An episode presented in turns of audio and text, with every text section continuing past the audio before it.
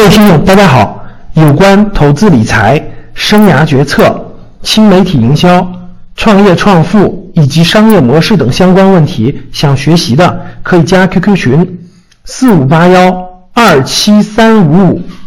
重复一次：四五八幺二七三五五，或者是微信：幺三八幺零三二六四四二，幺三八幺零三二六四四二。九幺幺恐怖袭击造成了纽约世贸中心的倒塌，强大重力也大面积摧毁了地下建筑。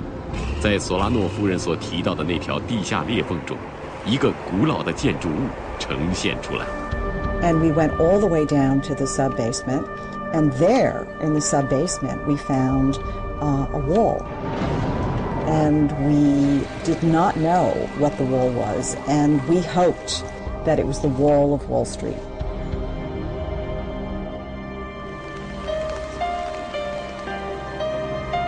华尔街是英语 Wall Street 的中文译音，它起初就是一道墙，是由最先来到这片土地上的荷兰人建立的。华尔街的历史在很大程度上可以代表纽约的历史。华尔街墙的建立与消失，以及后来成为世界金融中心，都在着力塑造着纽约这座城市的性格。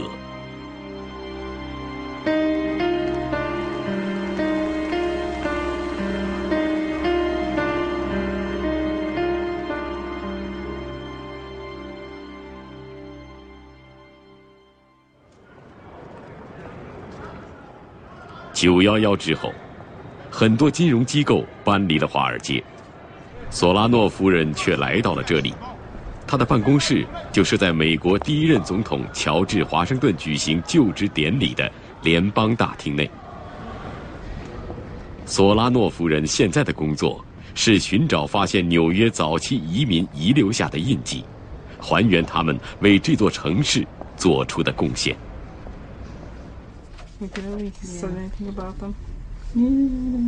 Although the African burial ground, they're saying it's originally a. 索拉诺夫人的工作首先就是从寻找华尔街的墙开始的。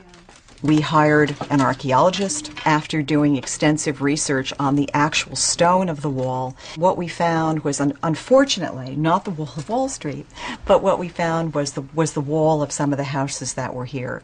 But for a long period of time, we thought that we had discovered gold and we thought that it was the wall of Wall Street, but it was not. 在一个现代化的城市中，寻找四百年前的遗迹显然是非常困难的。好在，索拉诺夫人的工作得到了纽约市政府和很多纽约人的帮助，这其中也包括她的丈夫山姆·罗伯特。山姆·罗伯特先生是《纽约时报》城市版面的首席记者，对纽约这座城市有着直接深入的了解和独到见解。It's a city that has gone through, as one person called, a creative destruction process. Uh, we keep recycling uh, buildings and land in the city. So there were, and also, of course, there were two giant fires uh, during the Revolutionary War in Lower Manhattan. So there really isn't very much left of either the Revolutionary influence or the Dutch influence. And Lower Manhattan is certainly a part of that. Uh, those are part of the Dutch legacy.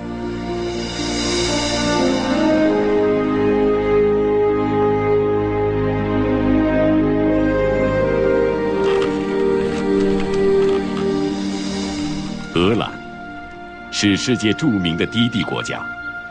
这个国土面积只有四万多平方公里的临海国家，有四分之一的土地处于海平面之下。特殊的地理环境限制了荷兰农业的发展。荷兰人除了围海造田、增加耕地外，必须开辟另外的生存之路。fit a child of four years old. Looks big. Other reasons to wear the windshield is wood insulates so to keep your feet nice and warm, and wood is waterproof. If you wear 从十三世纪开始，喜欢穿木鞋的荷兰人把目光投向了海洋，开始从事海上贸易。现在的阿姆斯特丹港是全球最先进的港口之一。其实，早在四百年前，阿姆斯特丹港已经拥有了现在的地位。荷兰人正是依靠这个优良港口，把阿姆斯特丹逐渐发展成为全球最大的商品贸易集散中心，并把荷兰带入了近代史上率先崛起的大国之列。The port of Amsterdam has a very long history. About 1500, 1450, the trade with the southern European com- uh, countries started. In 1600, we made us the biggest port in the world in that time.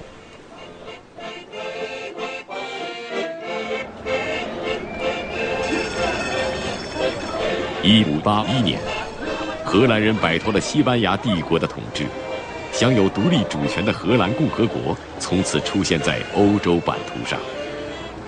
新生的荷兰共和国冲垮了贵族与平民之间原有的严格等级界限，教会对世俗社会的控制也被大幅削弱。宽松的经济与宗教环境吸引人们从欧洲各国来到荷兰。当时，阿姆斯特丹的人口中有一半以上都是移民，荷兰的经济由此迎来了快速发展的黄金时期。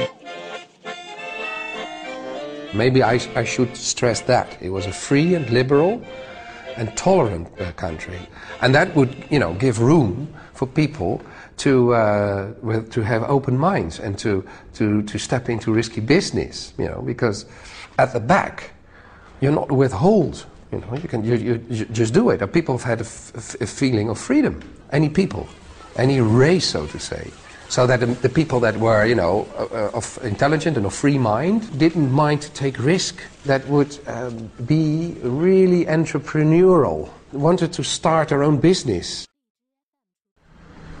范斯特的先祖，正是那个时候从挪威来到荷兰，开设了一家小型海上贸易公司。 现在，范斯特已经不再从事海上贸易，但对航海的兴趣并没有减退。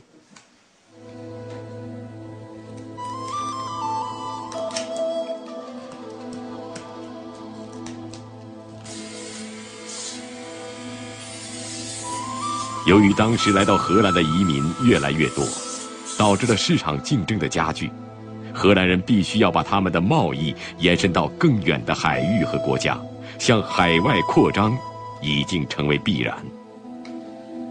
远航的梦想让荷兰人的造船业得到了飞速发展。到16世纪末，荷兰人制造的帆船具备了远航的能力。喜欢制作工艺品的范斯特要把他的帆船送入瓶中的海洋，最关键的一个环节就是要让帆船顺利的通过瓶颈。而当时荷兰的海上贸易也正经历着这样的瓶颈。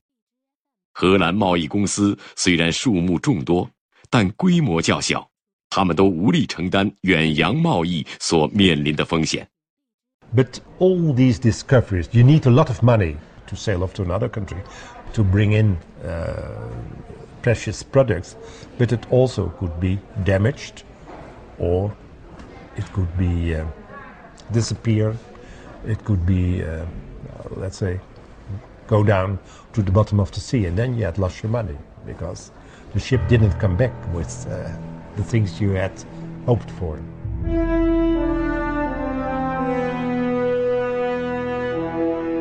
荷兰人如何突破这个瓶颈，化解远洋贸易带来的风险呢？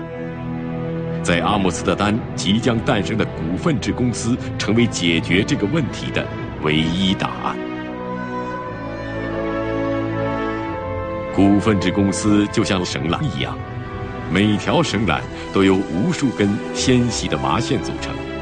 虽然每根麻线都不可能单独拉起风帆，但是将它们缠绕在一起，将弱小的力量汇聚起来，就会变成坚固的绳缆。其实，早在二十年前的英国已经诞生了股份制公司，但那只是在严格等级制度下，由几个大股东组成的公司；而在自由平等的荷兰，是为所有人准备的，无论是贵族、富翁，还是平民，甚至仆人，都可以成为股份制公司的股东，大家一起承担风险，并共享收益。一六零二年，荷兰东印度公司成立。来自全国的一百多家贸易公司成为股东，并通过设立在荷兰六个海港城市的办事处，开始面向荷兰公众发行价值六百五十万荷兰盾的股票。其中，在阿姆斯特丹发行的股票数量占到了总数的一半以上。股票的公开发行，使东印度公司迅速完成了远洋贸易的资金储备。如果没有这些有限责任的安排，要让普通的人把赚来的钱交给了素不相识的人去使用的话，那会非常非常的困难。股份有限责任公司的呃发明啊，可能是呃世界过去几呃五六百年呃最最最呃非最关键的一个发明。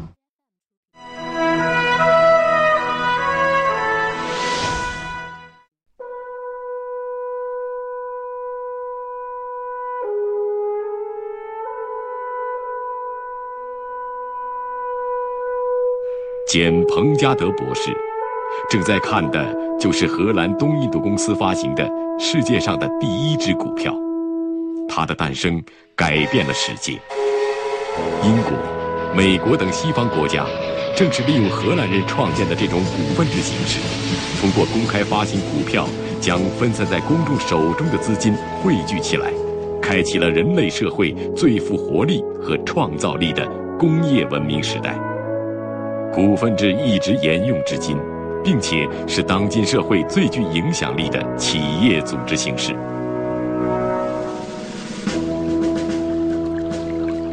荷兰东印度公司的办公大楼现在属于阿姆斯特丹大学，它是欧洲最古老的大学之一，有四位诺贝尔奖获得者从这里毕业。这个房间是召开毕业典礼的地方。无论是对阿姆斯特丹大学的毕业生，还是对以前东印度公司的船员，这里都有着特殊的意义。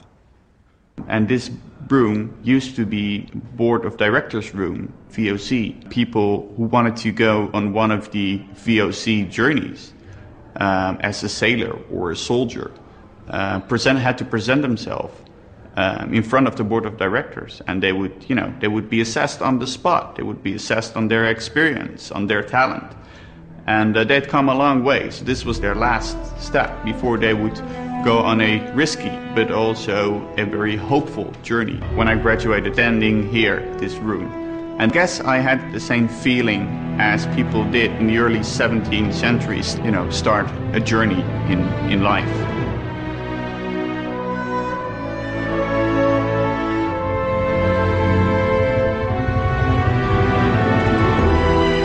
东印度公司成立当年，他们的商船便开始扬帆远航，驶向遥远的东方。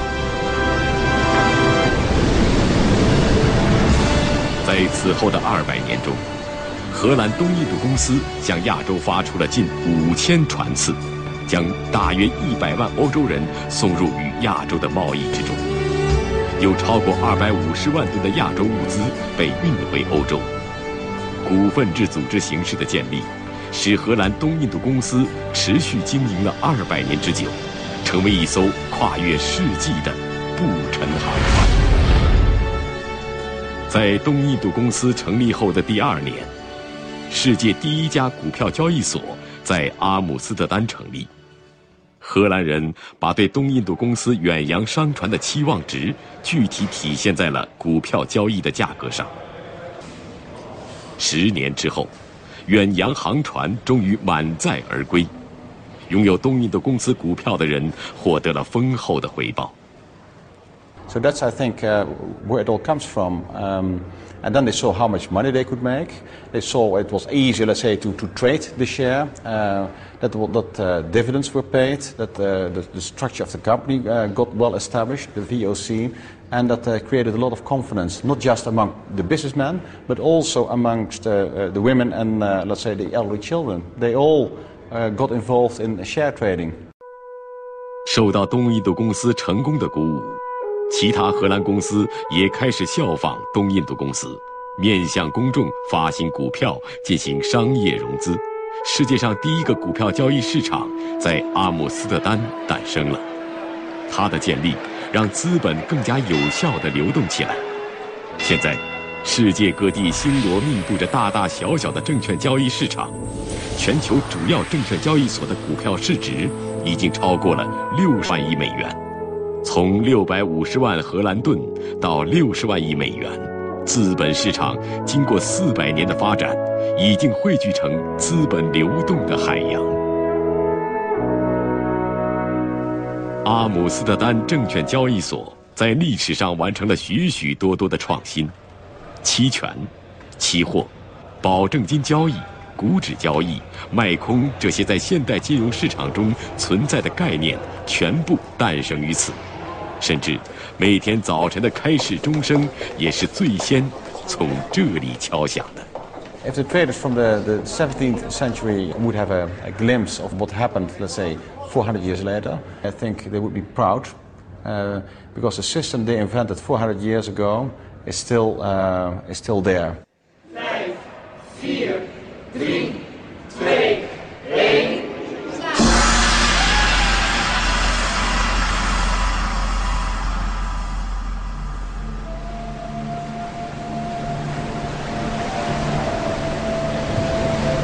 一六零九年，东印度公司的船长亨利·哈德逊开始了中国之行。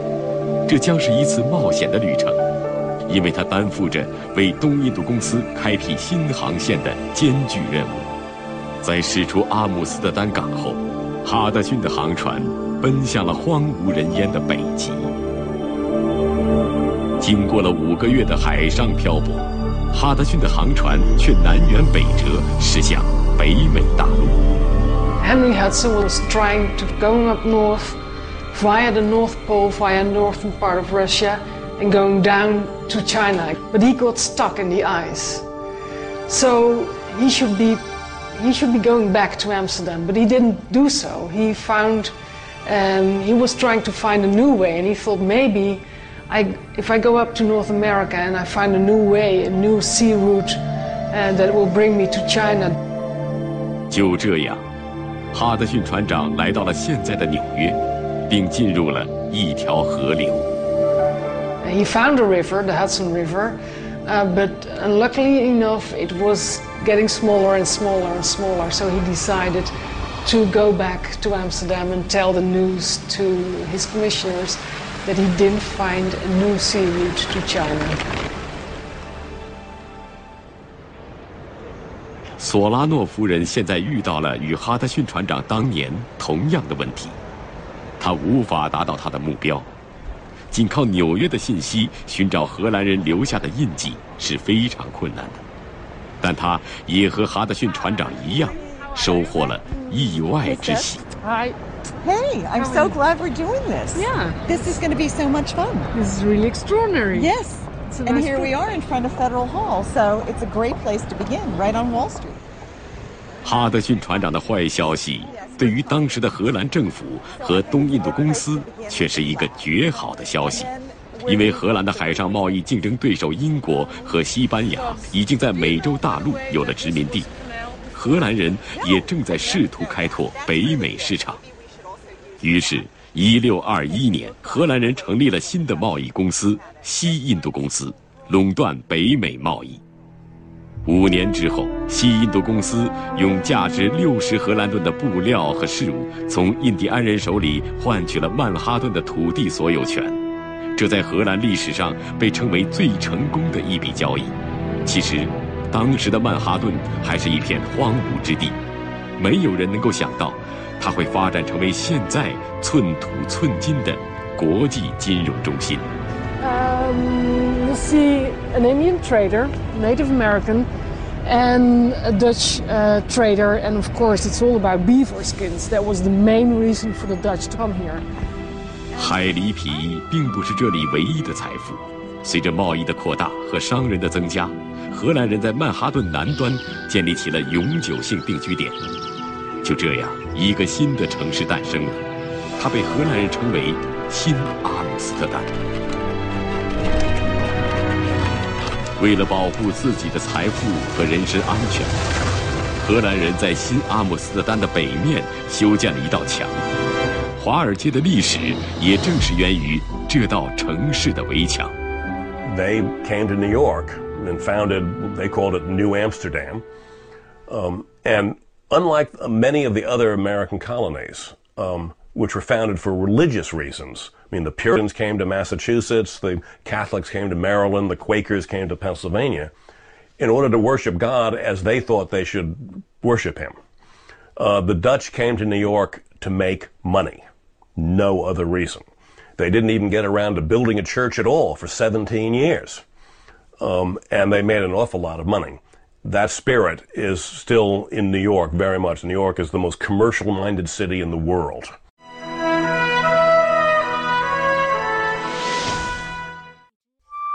当其他西欧国家的移民还在将北美殖民地作为逃避宗教和政治迫害的避难所时，荷兰人已经将新阿姆斯特丹变成了北美大陆最大的商品贸易市场。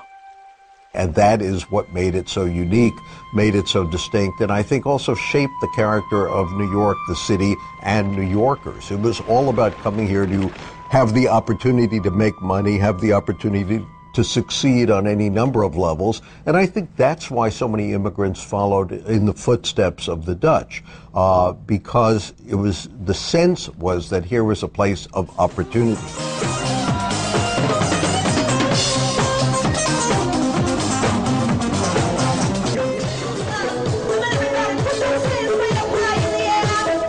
新阿姆斯特丹不仅秉承了阿姆斯特丹的建筑风格。 更重要的是城市的性格。这里宽松的经济、宗教环境和包容的人文气息，同样在不断吸引着来自世界各国的移民。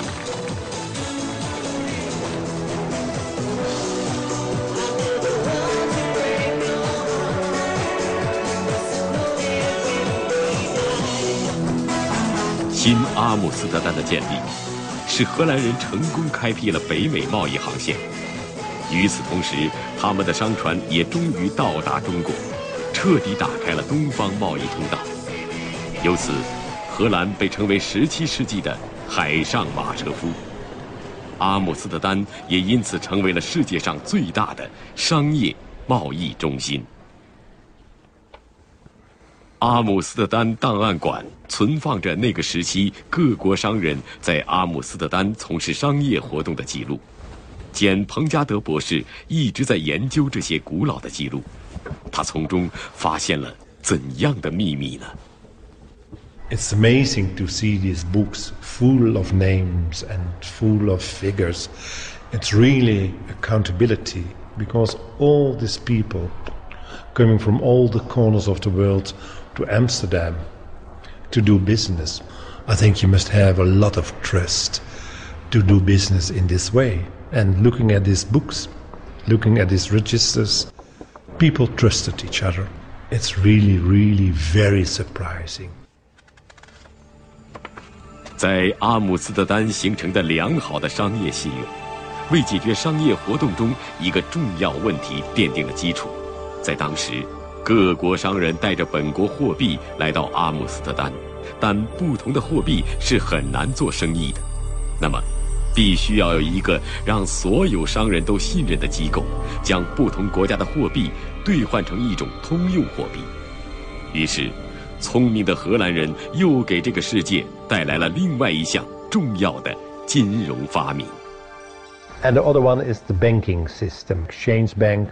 Uh, you could say it, it's uh, the mother of the banking uh, system because the Amsterdam uh, exchange bank, saving bank, was really based on trust.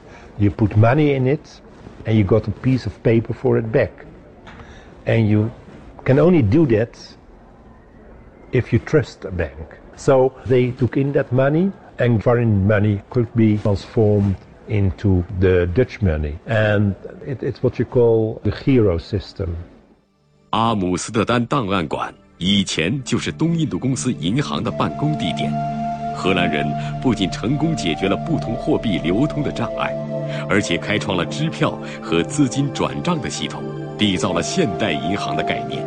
此时的荷兰人已经通过第一支股票、第一个股票交易市场和第一家现代银行，把金融推入了人类以前从未到达的现代金融领域。国外资金的大量涌入和国内金融市场的空前活跃，使阿姆斯特丹成为了第一个世界性的金融中心。但荷兰人在最先享用现代金融成果的同时，也最先尝到了与之相伴而生的苦果——金融泡沫。从此，“泡沫”一词成为经济领域的专属名词。郁金香是16世纪末从土耳其引入荷兰的，荷兰人很快就喜欢上这种色彩鲜艳的花朵。在随后的几十年中，郁金香的价格飞速上涨，到17世纪30年代，一只较为名贵的郁金香相当于四只公牛的价格，大大超出了它的内在价值。此时的郁金香已经不再是作为观赏之用，而变成了炙手可热的投资产品。对于财富的狂热追求，让人们不惜卖掉土地、珠宝。房屋，或者向银行贷款来购买郁金香。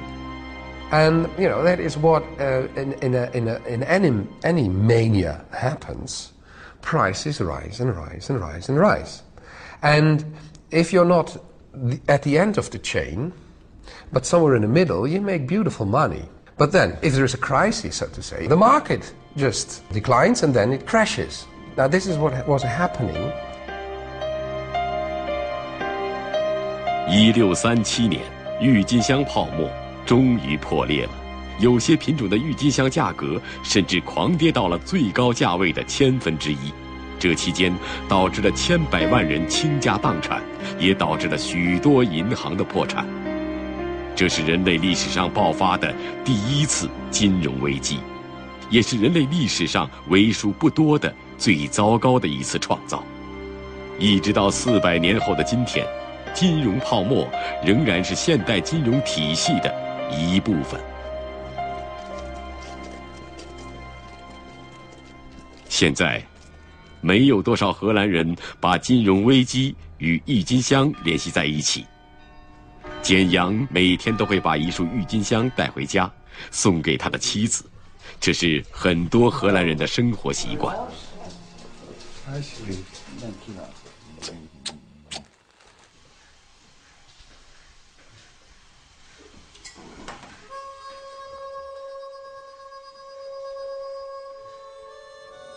郁金香泡沫飘散之后，郁金香给荷兰人带来了真正花的芳香。现在，荷兰是种植郁金香最多的国家，拥有全球最大的鲜花交易市场。荷兰人所创造的现代金融体系，也已经随同郁金香一起飘向世界。它成就了英国的崛起，美国的强大。也成就了伦敦和纽约两个新的世界金融中心。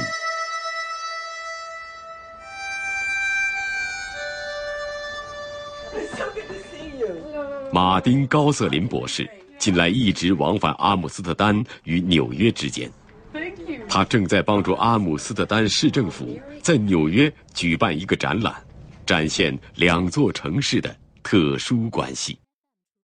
This map. Is from the year 1666. It's the oldest plan of the southern tip of Manhattan that is still here with us today. And this exact area is known today as the financial area. Here, for example, you see Wall Street. And Wall Street was from the east to the west, and this wall was made as a defense wall against attacks from the Native Americans. 荷兰人依靠这堵墙挡住了印第安人的进攻，但难以挡住英国人的海上进攻。为了争夺海上霸权、控制贸易航道，1652年英荷战争爆发。战争在英吉利海峡和两国控制的殖民地上同时展开，结果荷兰两线溃败。1664年。英国人占领了曼哈顿岛，英国国王将新阿姆斯特丹更名为新约克，就是现在的纽约。随着英国人在曼哈顿岛控制范围的扩大，那道起初用来防范印第安人的墙失去了存在的必要。它被推倒后，改造成一条城市中的道路，被称为华尔街。Wall Street uh, had anything but symbolic value. If you argue that uh, the wall fell in in part because it was uh, uh no longer practical, uh, many people had moved north of it. Uh, then I think you know again metaphorically that's what a stock exchange, that's what commerce, that that's what business was all about. It was pushing boundaries and and exploring new ideas and taking chances.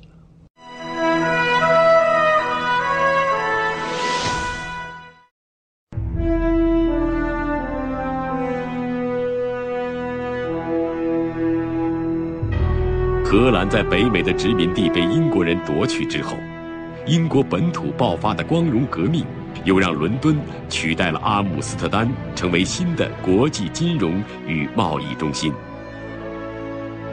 光荣革命是英国议会与英国国王进行的一场权力斗争。光荣革命标志着英国君主立宪制的开始，英国王室从此以后不得随便征税，不得干涉法律。不得干涉议员的选举。What the Glorious Revolution changed essentially was uh, taking that decision, these financial decisions, away from the monarchy and putting them into Parliament. Uh, essentially, the people, although, you know, as I said, democracy is a long way away, full democracy. So uh, it's um, at that point, and it's following that, that uh, property rights are more secure and people are more prepared to take some financial risks. 光荣革命后，英国政府的财政与王室的财政分开，英国政府发行的债券变成了英国国债，而不再是王室的债务。因为有了议会做保证，英国国债的信誉度大大增强，成为伦敦金融市场交易量最大、最活跃、最受欢迎的证券。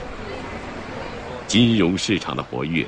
吸引大量的商人与银行家们从世界各地将资本输送到伦敦，国际贸易与金融中心开始向伦敦转移。一六九四年，伦敦商人们创建英格兰银行，帮助英国政府发行国债。英格兰银行的成立使国债的发行量迅速增加，这不仅为伦敦金融市场的发展提供了大量可供交易的证券。更主要的是，为英国的海外扩张筹集到了充足的军费。With enough money, they could actually uh, maintain a very large navy and therefore fight successful naval wars throughout the 18th century, which built up the British Empire and therefore built up British trade as well. So it had a, it had a, a big effect in, uh, in accelerating uh, Britain's economic development, just the resources that the state could command for its military purposes helped the economic development of Britain. 在接下来的二百年中，英国人对外战争一直没有停止过。这些战争全部都可以归结为英国进行海外扩张的殖民战争。 其中包括19世纪中期给中国人带来伤害的两次鸦片战争。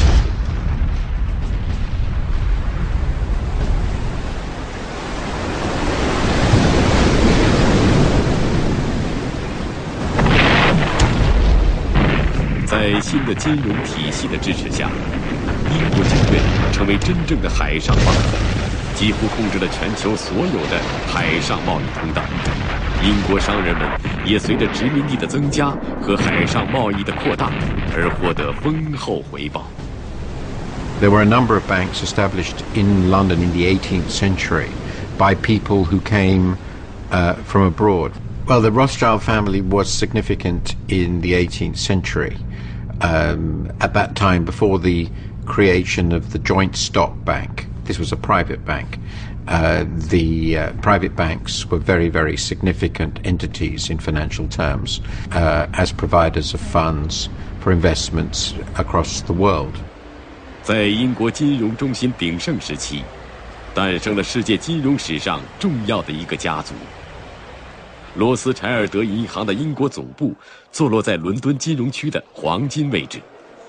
这家有着二百年历史的私人银行，一直是由罗斯柴尔德家族所拥有。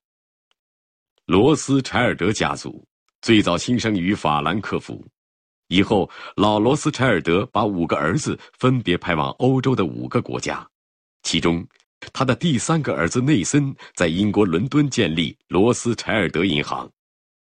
随着英国的崛起，罗斯柴尔德家族的中心也转移到了伦敦，并以伦敦为中心建立起当时世界上最大的跨国银行。The Rothschilds really established, as we've already discussed, the first truly international bank. And that is a model that bluntly everybody has followed since. So they blazed the trail and others followed either in precisely the same lines of business as the Rothschilds or in other and broader lines of business. But the, the trail was definitely blazed by uh, the Rothschilds. 十九世纪初，罗斯柴尔德家族在日益国际化的伦敦债券市场已经扮演着主导角色。老罗斯柴尔德反复告诫他的五个儿子：“如果你不能让人们爱你，那就让人们怕你。”的确，人们对罗斯柴尔德家族的恐惧超过对他们的热爱。罗斯柴尔德五兄弟联手在欧洲布下的银行网络，到19世纪中期统治了整个国际金融市场。If I stand back and try and look at the contribution of, of the Rothschilds in the context of the last 200 years of global finance, I would say that the Rothschilds were international before the world was global. So the business was connected internationally a long, long time before people started talking about cross border or global. 罗斯柴尔德家族跨国银行的兴起，得益于英国快速发展的金融市场和对全球贸易控制力的不断增强。十九世纪中期的伦敦，是无可比拟的世界工业、贸易和金融中心。当时，百分之四十的国际贸易以英镑结算，英国的海外投资占到了西方列强对外总投资的一半以上。正是在这个时期，英国议会把中央银行的职能赋予了英格兰银行，英格兰银行成为了第一个现代意义上的中央银行。It is a significant event. It's really about uh, middle of the 19th century, a bit later, that the Bank of England is clearly uh, a central bank um, managing the exchange rate or money, if you like, and um, providing uh, an essential part uh, to financial stability. 国债发行权力的改变，跨国银行的出现。中央银行的诞生， 英国人从光荣革命开始，经过了一百六十多年，终于把现代金融推向了一个全新的高度，并推向了世界。纽约，这个原本就融入了荷兰现代金融理念的城市，成为了最大的受益者。华尔街的兴盛，正是从发行美国国债开始的。一七八三年，美国独立战争胜利，虽然摆脱了英国的统治，但在金融上却几乎复制了英国的现代金融体系。英国是政府投资建立起了中央银行，美国也是。英国是政府投资建立了股票交易所，美国还是。一八零三年，英国投资人持有的美国股票占美国总市值的一半。大约是三千二百万美元。经过一百多年的发展，到一九零零年，新兴的美国取代了英国，成为世界上最强大的经济体。纽约取代了伦敦，成为全球新的金融中心。华尔街的银行家们也超越了伦敦的罗斯柴尔德家族，建立起新的金融帝国。And it was no coincidence that this happened in New York. This is the place where it was going to happen. There is no city in the world that is probably more diverse than New York is today. And it's all the result of a place that was attractive to immigrants. Diversity brought in people from all over the world at the time who were interested in success, in making money. What that produced was a level of tolerance that I don't think you can find in barely any other place in the world. Other cities became known for their history, for perhaps their culture, for other activities, for agrarianism. This city became known for commerce.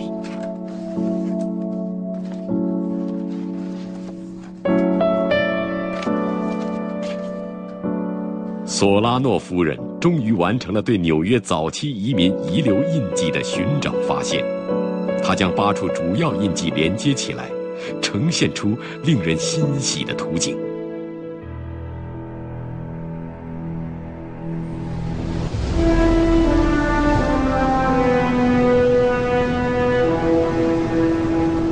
正是因为哈德逊船长引领的航船，开启了纽约的历史。并给纽约送来了包容的文化基因，这种基因一直延续到今天。有人说，纽约根本没有纽约人，那里就是一个世界。荷兰移民从阿姆斯特丹带来了股份制、股票交易所和货币汇兑银行；来自英国的移民从伦敦带来了国债。跨国银行和中央银行，这些现代金融的种子，最终将纽约塑造成为一座资本之城。